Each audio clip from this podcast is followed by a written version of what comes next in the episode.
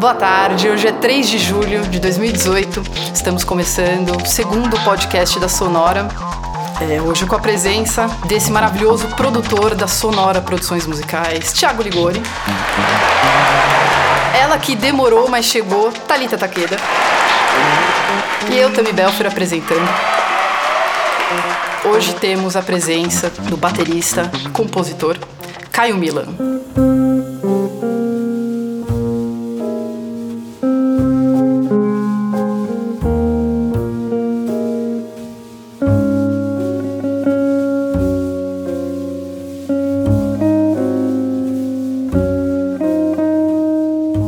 Nesse podcast a gente fala sobre processos de composição, criação e produção musical. Você lançou no final do ano passado é, um disco autoral que chama Retina Azul. Como é que veio a ideia de, nesse momento, no, no ano passado, você produzir esse disco? O que te levou a fazer isso? E como que foi é, o processo de formação dessa banda? Essa banda já existia e você quis fazer um disco? Ou você juntou essas pessoas para esse objetivo comum, pensando na sonoridade que você queria fazer para isso?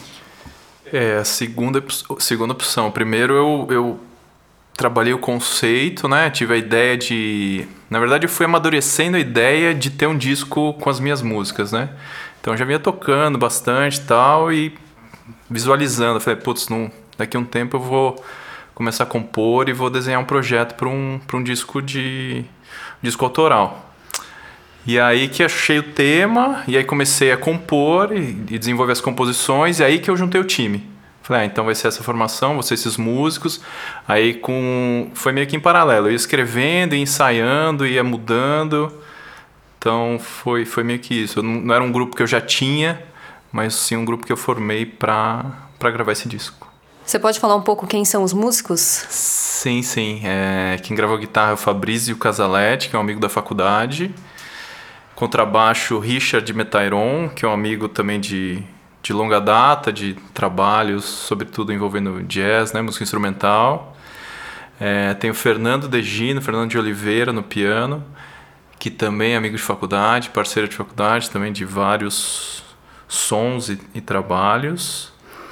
É, e o Daniel Lotoy, que gravou a, a voz na única canção do disco. E aí, só para complementar a pergunta, é, então você meio que já conhecia as qualidades sonoras desses músicos, assim, né? Ou a qualidade estética, e o quanto que isso foi determinante para você escolher os processos de composição. Ah, eu sei que esse aqui vai fazer bem isso, esse vai fazer bem o quê? E quais são essas qualidades que você diria desses músicos que te acompanharam?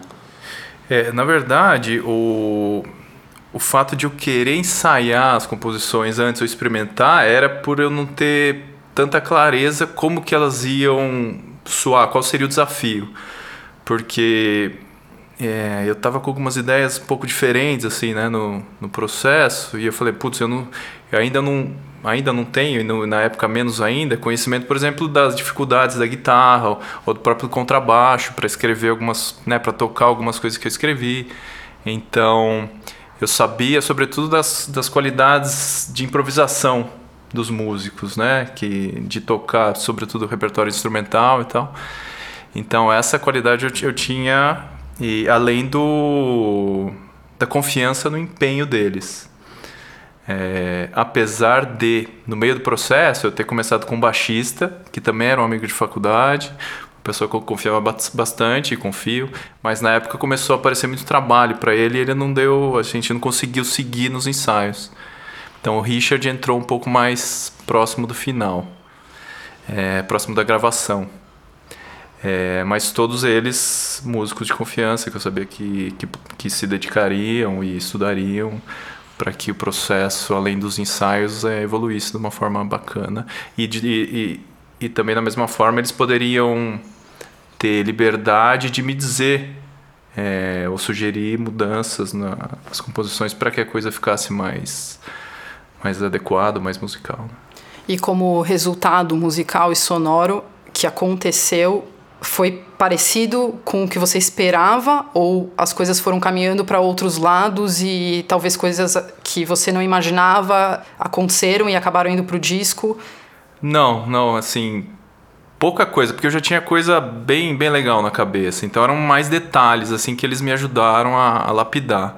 E o resultado final foi, foi meio que eu esperava mesmo, assim. Então foram, foram detalhes, nada muito dramático de mudança, né, no, no conceito geral, na, na gravação. Mas sobre conceito, o disco ele tem um conceito. Você se baseou em algumas coisas para ter essas ideias musicais? Sim, sim. Eu, eu já vinha lendo muito tempo sobre astrofísica, astronomia, coisas do Marcelo Glazer, sobretudo, e, e outros livros. E aí, essa coisa de, de compor um disco, né, de escrever as músicas, veio junto com, com uma ideia de uma série de TV da Cosmos, um canal pago aí, assinatura Netflix e aí eu comecei a assistir e tive a ideia de escrever uma música para cada episódio. Então eu fiquei vendo a série várias vezes, aí capítulo 1 com papel na com um caderno lápis na mão, ficava anotando datas ou qualquer informação que pudesse me ajudar no processo de composição. Assisti várias vezes, aí fiz um mural na frente do piano assim com várias informações e aí ficava lá hein, viajando, né, pirando tentando criar alguma coisa. Então, o conceito já estava muito bem, bem definido, né?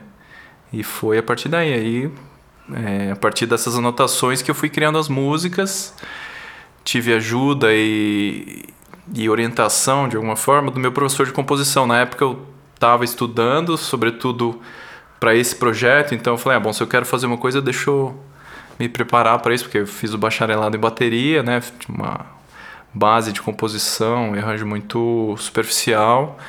Então, eu tinha as ideias, ia levando sob orientação do meu professor e a coisa foi caminhando dessa forma. E aí os ensaios, então tudo meio que triangulando, assim, né?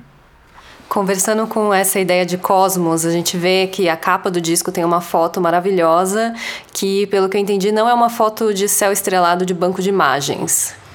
Não, não mesmo. Essa foto foi tirada por um fotógrafo de Araraquara, Marcel Minguini. Ele já tem tem página, tem um trabalho já voltado para esse, esse tipo de fotografia do céu, da Via Láctea e tal. E foi indicação de um amigo meu, Marcelo Contessotti, que inclusive é parceiro no disco em duas faixas. Ele escreveu a letra para a canção e escreveu um outro texto para uma outra faixa que tem uma declamação. E ele indicou o Marcel e comecei a trocar mensagens com ele, falei da ideia do, do disco e tudo mais. E a gente tirou essa foto numa terça, entre meia-noite e duas da manhã, num canavial lá em, lá em Araraquara. Aí levei minha bateria, montei. Foi mó trampo, mas foi massa. Tem até um vídeo no YouTube que é de tanto, né, que as pessoas perguntam, nem, nem botam muita fé que foi uma foto. Tem um vídeo no, no meu canal no YouTube lá contando a história da capa, é o nome do, do vídeo. Qual que é seu canal no YouTube? É Caio Milan. é YouTube. Só isso. youtube.com.br Caio Milan, né? É isso aí. E como que ficou essa história do Caio Milan baterista e o Caio Milan depois baterista compositor, assim, o que que agregou na bateria esse essa nova etapa de trabalho artístico? Acho que muda muito, né? A cabeça, assim, você começa a... Você vai expandindo a sua audição, né? Então, com certeza eu passei a, a ouvir mais, sei lá, harmonia, ou as melodias, ou a linha do contrabaixo, por ser... Não só por serem composições minhas, mas por estar mais envolvido no, no, no processo como um todo, né? Teria alguma coisa que você... Eu quero dizer assim, no sentido, né se isso mudou e o que, o que mudou, até mesmo tecnicamente, assim, sei lá, fraseado de bateria, como você passou a pensar a afinação das coisas, ou você vê alguma coisa específica que mudou essa chave com a bateria especificamente. Que a gente estava vendo, a gente estava até comentando aqui antes de que é isso, né? Você acaba que não se torna, num, num, bom sentido, não tão protagonista, né? Com a bateria. Você é mais protagonista com os temas e. É, isso é só para emendar, mas uma, a próxima pergunta, assim. A gente ouvindo o disco, a gente falou, nossa, isso é um disco de um baterista? E que não parece um disco de baterista, porque é um cara que não está se colocando exatamente desse jeito, como um protagonista e como o cara que precisa aparecer, ou um solista, talvez, né? Então, na verdade, essa era a, a pergunta que eu ia emendar, né? Você se coloca de um jeito que não é assim, estou fazendo as minhas composições, o meu som para o meu disco. Não é isso, né? É uma outra, um outro tipo de pensamento, né? É, geralmente é um meio que um estereótipo, né? Então, se, ah, um disco de um baterista, então, pô, trocentos solos de bateria, introdução, mas o foco é na composição. Eu quis, eu quis tocar o que a música estava pedindo e de, em nenhum momento eu quis tornar a bateria um protagonista. O foco sempre foram as composições e eu toquei o que eu entendi que a música pedia. Não queria deixar, deixar um disco de baterista com cara de, né, com, com excessos. Então, o importante é a música e não, não tentar focalizar o instrumento. Não. E quem que produziu esse disco? Fui eu mesmo. Ah. Eu que produzi. E onde foi, onde foi gravado? Foi gravado no Adonias Júnior, no Arces aqui em São Paulo, na saúde. E mixado? Lá também, por ele, ele fez tudo.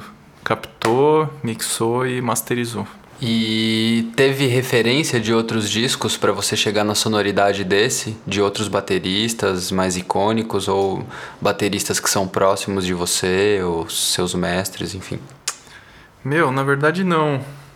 Assim, eu na época e ainda hoje eu tenho ouvido muito disco tenho ouvido muito disco dos jazzistas modernos, sobretudo guitarristas. Quais? Uh, o Gilad Hexelman, muito, tenho ouvido muito esse cara. Mike Moreno, é o que eu ouço bastante. Jonathan Kreisberg uh, e outros na linha, né? Esses guitarristas do, dessa geração. Eu, eu, me, eu sinto que eu fui de alguma forma inspirado por, esse, por essa onda, assim.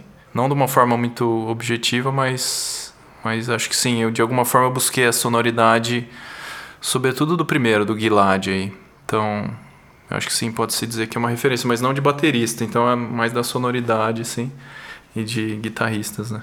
E além dos guitarristas e das séries televisivas, o que, que mais te inspira? Ah, tem outro exemplo que é um. Eu faço parte de um projeto, um outro projeto que é uma big band, chama Freedom Big Band. A gente lançou um disco ano passado também. E a inspiração é a Semana de Arte de 22. E aí eu compus e arranjei uma música para o disco que é inspirada no poema Os Sapos do Manuel Bandeira. Sei lá, tudo pode ser inspiração, né?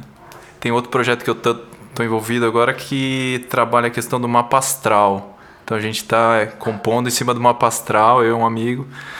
Da astrologia, astronomia, tudo é, misturado. É. E o que, que vem daqui para frente? Putz, agora eu tô, eu tô trabalhando para um, um arranjo novo para essa Big e é baseado num poema do Mário de Andrade. Tem tem um outro projeto com o Marcelo, Marcelo Contessotti aí da que me ajudou com as letras, que a gente quer compor um disco de canções é, inspirado nas fotos do Sebastião Salgado. Então a gente já está discutindo, já está tá andando. Tá meio lenta, mas tá andando. É, Caio, a gente vai ouvir agora o Cosmos 13, que na verdade é a primeira e a última faixas do, do disco. E a primeira a versão instrumental e a última a versão cantada. Fala um pouco sobre essa essa, essa composição e a escolha de ter essas duas versões. Hum. É, Cosmos 13, 13 é o último episódio do, da série. E tem um texto no final do Carl Sagan, do Pálido Ponto Azul, né, com a imagem da Voyager se afastando do, da Terra e tal. E aí eu pedi para o Marcelo fazer um texto em cima dessa da questão do ponto do pálido ponto azul. E depois que ele fez a, a letra, aí sim eu fiz a, eu fiz a música. Então primeiro ele mandou, mandou o texto e depois eu, eu fiz a canção. É... E a inspiração foi a, foi a própria letra, assim, não, com relação à forma ou, ou demais detalhes da, da música em si, não, não tem uma conexão direta com o episódio ou o conteúdo do texto do Carl Sagan em si. E a ideia de botar a mesma canção para abrir e fechar o disco é para dar um sentido de começo e, né, um, quase como uma exposição, reexposição, sabe? Um, um sentido de, de álbum como um todo, assim.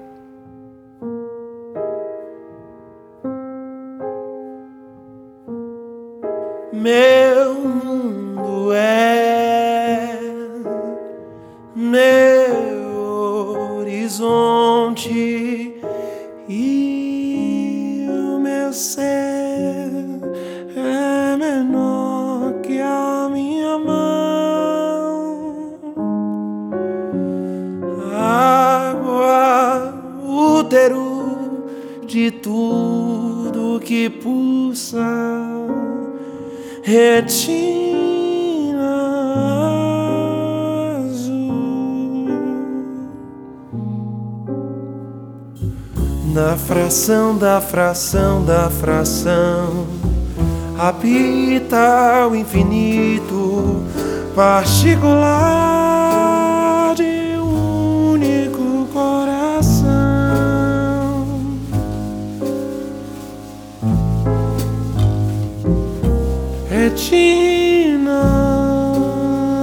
Azul.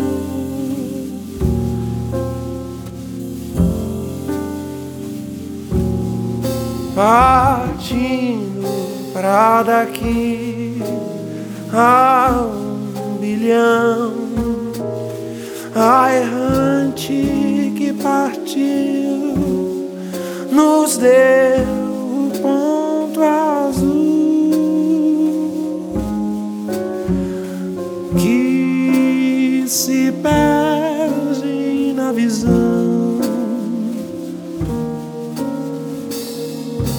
Retina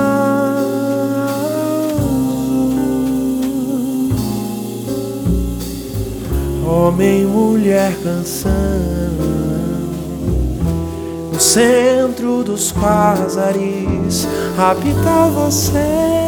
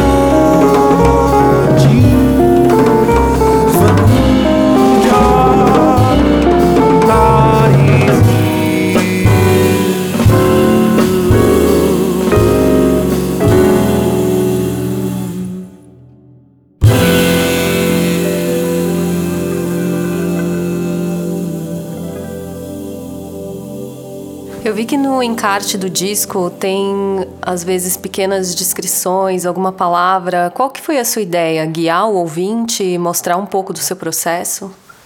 Foi, mas, mas é, né, esses textos, pequenos textos, eles vêm principalmente dos, dos próprios episódios. Então, os capítulos já têm um subtítulo, né? Então, eu procurei de alguma forma também usar esses subtítulos para a composição e resolvi pôr no disco também para dar alguma, alguma referência, né? Para a imaginação do ouvinte. E quais são os próximos plays aí? O play do disco em si e de outros projetos que você tem participado, enfim, pra gente saber das datas que tem acontecido aí com o seu trabalho envolvido tanto de baterista como de compositor, arranjador, enfim. É, do- desse trabalho específico, eu tenho em setembro, dia 9 de setembro, no Museu da Casa Brasileira. É um domingo de manhã, se não me engano, às 11 da manhã, entrada franca. E da Big Band tem a Freedom, a gente toca amanhã no Brechó, Boutique Vintage, ali na Zona Leste, frente ao Sesc Belenzinho, às 9 horas. Amanhã com quem que é esse, esse play? Amanhã com a Freedom, ah. Freedom Big Band.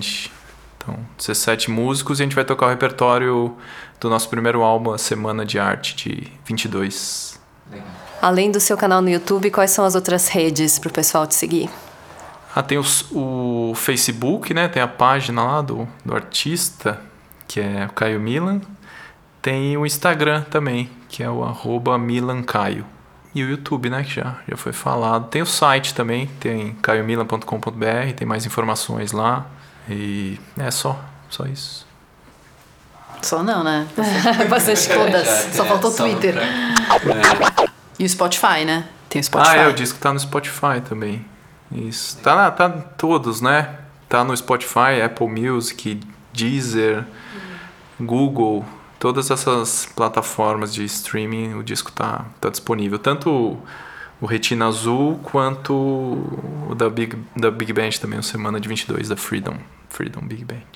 Caio, é, o que, que você tem ouvido de música? O que, que você recomenda? De repente, algum show que você tá, tá querendo ver? Algum disco que você tem ouvido que você pode indicar? Eu tenho ouvido muita música clássica, principalmente, assim, começo do século, impressionistas, Debussy, essa turma aí. E, putz, bastante disso. Começo do século, século passado. Século passado. Começo do século passado. é, eu acho principalmente, principalmente isso. Mas continuo nessa onda dos guitarristas, o mesmo que eu citei da, da influência, né, que eu posso ter pego coisa de sonoridade.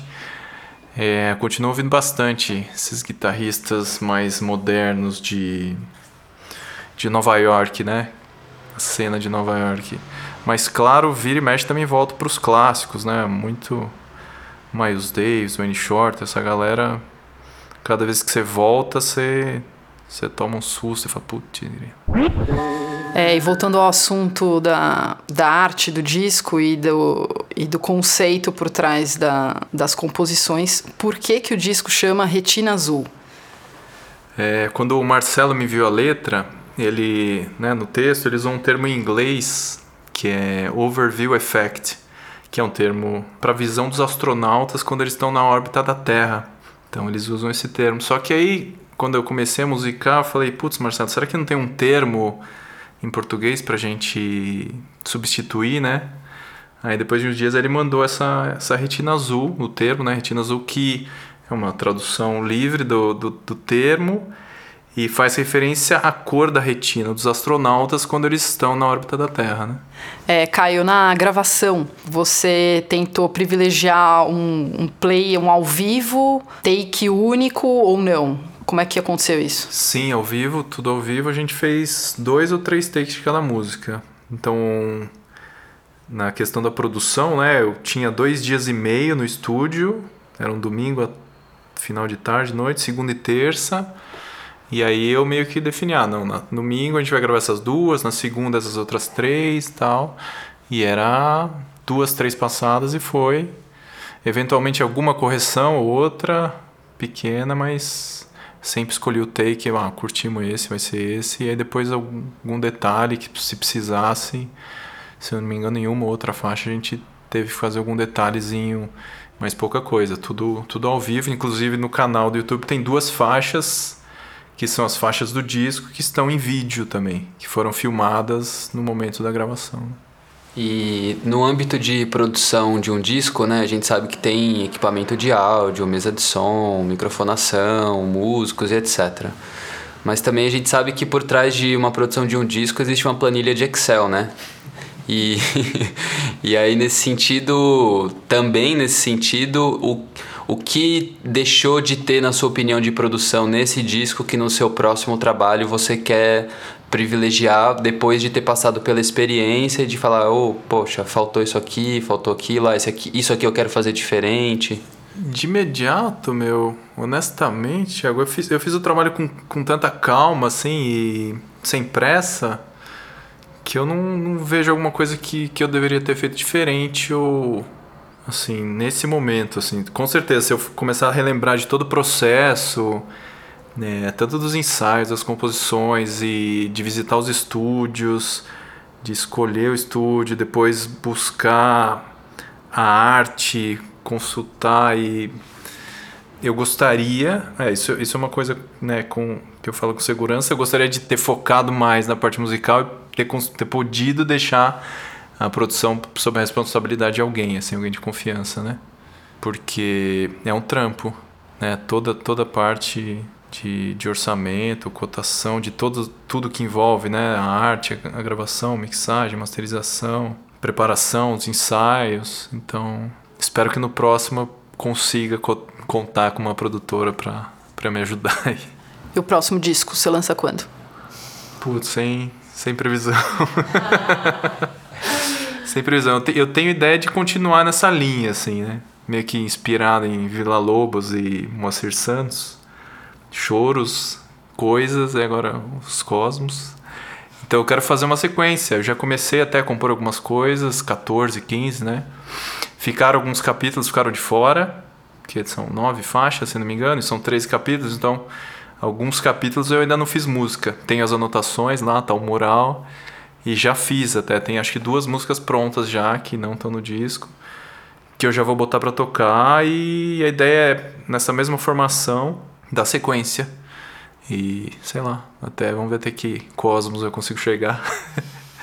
Mas uma diferença é que eu, fiz sobretudo pensando em trio, né? Tem participação de piano em algumas faixas, mas eu, eu vou eu vou focar agora e vou compor para quarteto mesmo. Então, vou botar o piano definitivamente na formação e não só como participação especial.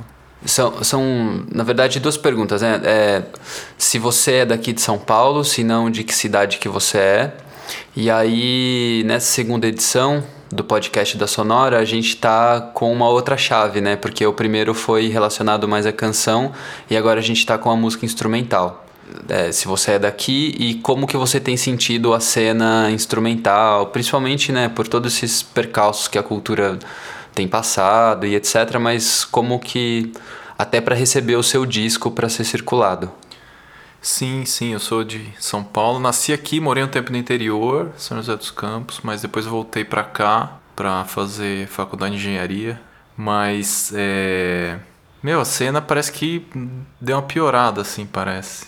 Nesses últimos últimos anos assim, eu tenho sentido menos opções, menos lugares assim. Ainda tem tem bastante gente produzindo coisa muito massa e correndo atrás, batalhando, mas parece que os espaços estão mais restritos. Parece que a competição aumentou, porque tem muita gente produzindo muita coisa boa, mas pouco espaço para mostrar. E lugares que eram meio que referência, que acolhiam bem, sobretudo música instrumental, parece que estão se voltando para outro para outro lado, assim por uma questão de público, não sei qual o motivo, mas eu tenho sentido meio que uma diminuição de espaços, assim, meu. E como que você vê essa história das plataformas digitais? Você foi uma escolha sua desde o início, assim, colocar no Spotify, no iTunes, tal, uma coisa que tá todo mundo fazendo, então você tá fazendo também? Você é. acha que é bom? Você acha que é ruim? Ah, eu acho meio estranho, meu, porque primeiro porque falta informação, sobretudo, né, das quem compôs, quem gravou, você não sabe quase nada sobre as músicas, os discos, então isso fica um pouco. Isso dá uma tristeza, assim. É, o encarte, né? Uma coisa que quem era da época do vinil, quando foi pro CD já achou meio estranho, porque, pô, tinha o vinil, baita encarte, baita arte e tal. O CD ainda, né, consegui, conseguiu manter de alguma forma, mas agora, pô, você não tem quase nada, né? Então, foi uma escolha meio que porque era uma opção acessível, né? De poder levar a música para mais gente, né? Então, tipo, todo mundo tá fazendo, então vamos fazer também, apesar de, de terem outros pontos envolvido, envolvendo a questão do, dos direitos autorais, né? Eu sei que tem uma... Nos Estados Unidos tem a compositora lá, Maria Schneider, vem encabeçando uma, uma briga contra as grandes gravadoras e tal, né? Mas... Mas lancei, né? tá aí meio que por para tentar alcançar um maior número de, de ouvintes, né? Sim, porque se você não tá lá, parece que você não existe, né? Pois é, todo mundo tem consumido, assim, pelo menos todo mundo é, é muita gente, mas é, no ciclo de amizade ou de conhecido, você vê que, que a maioria do pessoal tem consumido música assim, né? É, mas é interessante de pensar, de pensar essa efemeridade, né? Que essas plataformas, ao mesmo tempo que é algo super prático, né? Parece que é uma prova de bala simples, né? Você vai, ah, chupei, gostei, não, não chupei.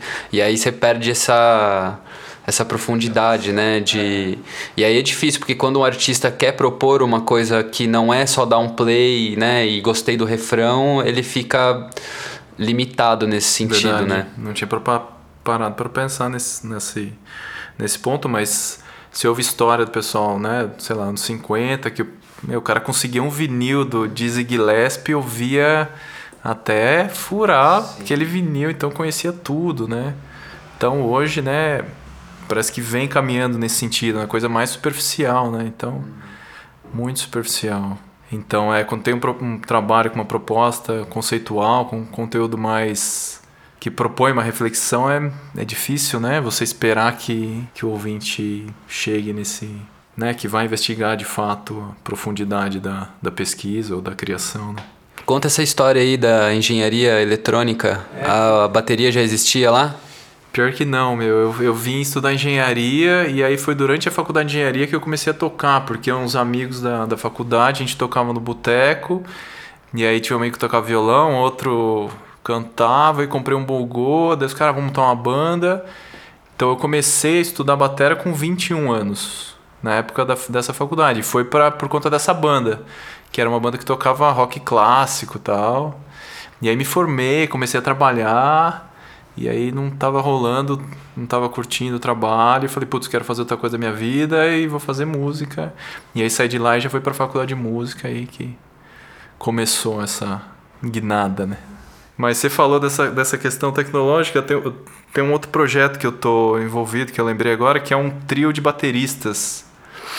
E aí a gente usa alguns recursos eletrônicos. Eu tô com um controlador, computador, tocando um, algumas melodias, harmonias, efeitos e tal. Então eu tô eu tô indo por esse caminho e a gente chama Trigu e a gente compôs uma missa, uma missa para três bateristas. E a gente já fez uma apresentação dela ao vivo, gravou. Mas aí com certeza eu vou poder tirar mais proveito desse conhecimento, mesmo mesmo que pequeno, porque já é uma coisa que está muito lá no fundo do subconsciente. Lembro quase nada, mas. Quem são os outros bateristas? É o Bruno Hernandes e o Everton Barba. A gente. Nós três somos professores do Guri de bateria e percussão. E aí nos encontros lá que a gente falou, putz, vamos montar um trio e tal. E aí surgiu a ideia. Demais, porque o guri deve ser um, um ambiente meio efervescente, assim, né? Aquela criançada querendo aprender, é, falando de tudo. Putz, é massa. Eu curto pra caramba, adoro, sobretudo porque é um projeto social, então poder ajudar a gurizada, assim, é bem massa. E eles vêm com várias ideias e, e nessa, nesses encontros dos professores é também é uma troca de experiências bem legal, assim. Muito massa. Bom, terminando então o segundo podcast da Sonora. Hoje a gente teve a presença do baterista e compositor Caio Milan, que está lançando o disco Retina Azul. Toda semana a gente vai ter um convidado diferente falando de música. Então, até semana que vem.